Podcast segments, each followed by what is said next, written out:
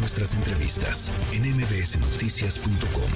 Escuchas a Ana Francisca Vega.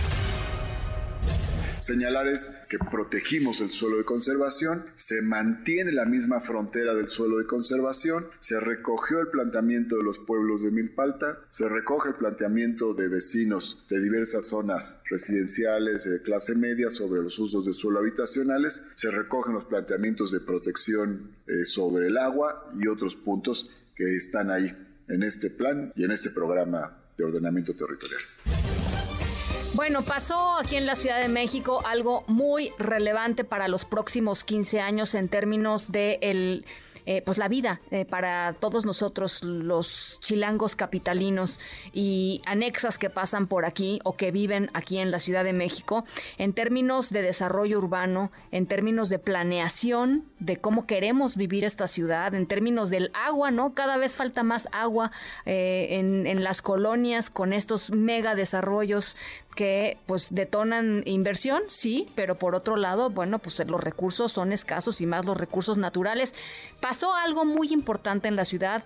Eh, y pasó casi de noche, pero por eso estamos aquí para hablar sobre ello en la línea telefónica Mónica Tapia, directora de Ruta Cívica. Te saludo con muchísimo gusto, como siempre, Mónica. Hola Ana Francisca, mucho gusto contigo también y tu auditorio estar a ver, platicando. A ver, estábamos escuchando al jefe de gobierno Martí Batres decir que básicamente lo que se votó eh, del programa general de ordenamiento eh, es una verdadera maravilla para la ciudad. Ustedes tienen otra opinión. Pues mira, lo primero que me gustaría decir es que ojalá se hubiera discutido y votado, pero no es así. A ver. Y te, cuento un poco de antecedentes. Eh, desde 2017, la nueva constitución de la Ciudad de México creó un instituto de planeación.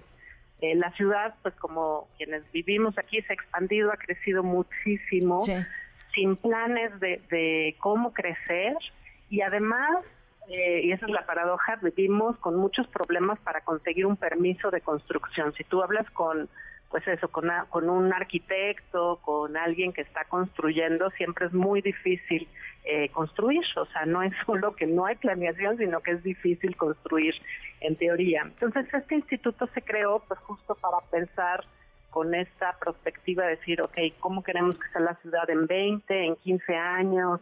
Eh, ¿Cómo hacemos planes? Y uno de esos planes, uno es el, Plan General de Desarrollo y otro se llama el Programa General de Ordenamiento Territorial, o por sus siglas es PGOT. Eh, este PGOT, pues, debió de haber, cualquier ciudad, pues recoge eso, los consensos de la planeación y para eso siempre echan dar pues mecanismos de participación, de consulta, eh, el instituto en su diseño tenía un directorio técnico, o sea, con especialistas técnicos de distintas disciplinas, un consejo. Pues nada de esto existe a la fecha, es decir, un titular que renunció hace algunos meses, no hay ya titular del instituto, no hay consejo eh, ciudadano, no hay directorio técnico y se echó a andar justamente hace un año una consulta pública pues esa consulta tuvo muchísimas protestas y la jefa de gobierno entonces, la Claudia Sheinbaum, dijo que se comprometía a eh, reponer ese proceso de consulta, sí. cosa que nunca sucedió. Hace una, hace un, perdón, eh, que te lo, que te interrumpa, hace justamente un año hoy se comprometió a eso, o sea, hoy 6 de diciembre. Un ella diciendo sí, sí, sí. sí, sí, eh, y bueno, pues en lugar de, que se haya hecho este nuevo proceso de consulta, de tener el consejo, más bien llegó eh, Martí Batres, o sea, bueno, más bien antes de decir antes que llegara Martí Batres, último acto de gobierno fue entregar este, este programa general de ordenamiento territorial al Congreso.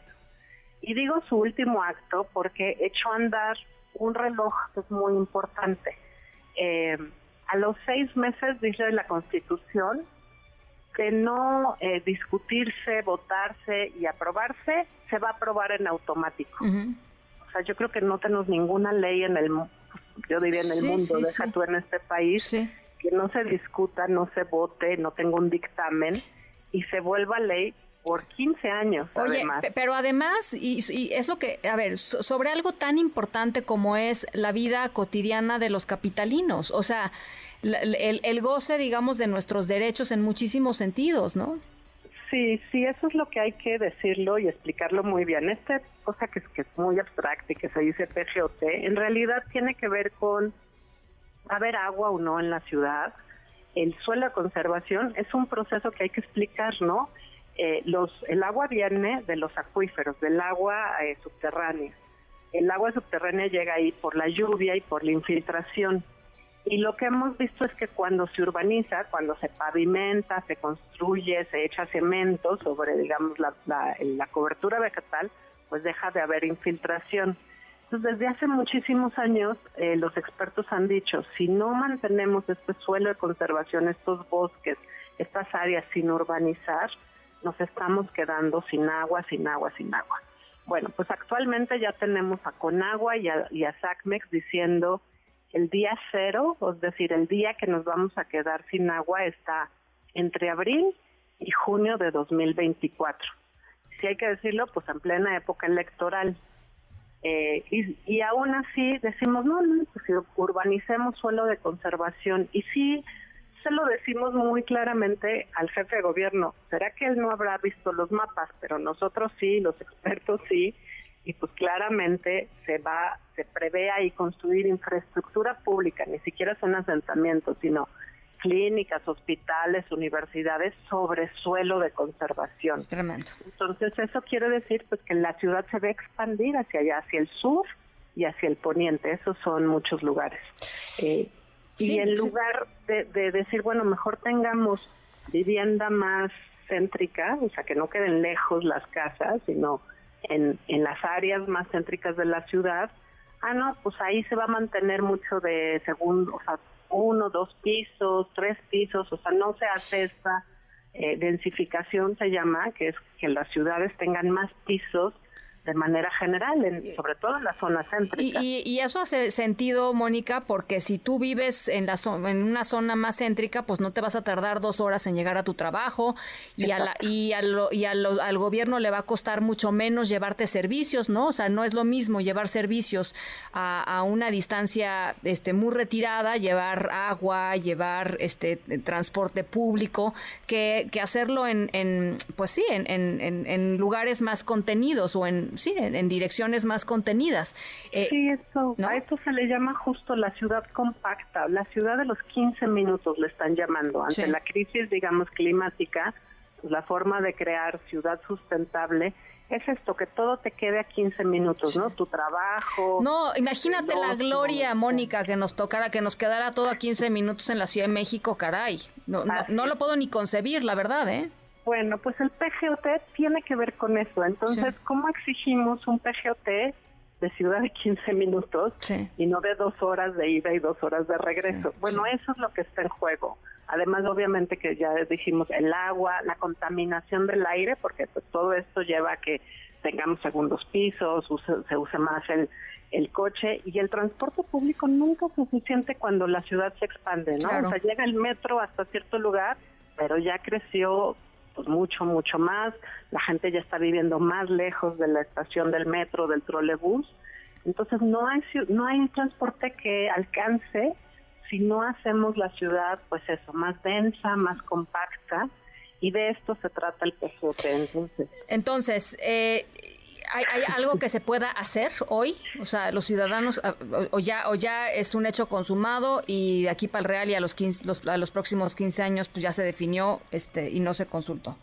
Pues mira, el, el tema este de tener un dictamen y que se discutiera eh, se acabó el lunes por, por los tiempos legislativos que se establecen de las 48 horas y demás. Entonces, pues mañana viernes 8 de diciembre se cumplen estos seis meses y pues, según la constitución esto de eh, se aprueba una especie como de afirmativa ficta. Después le tocará al jefe de gobierno y pues habrá que decirle esto, le tocará a él publicarlo en la Gaceta Oficial. Como está respondiendo suena que lo va a publicar sí o sí.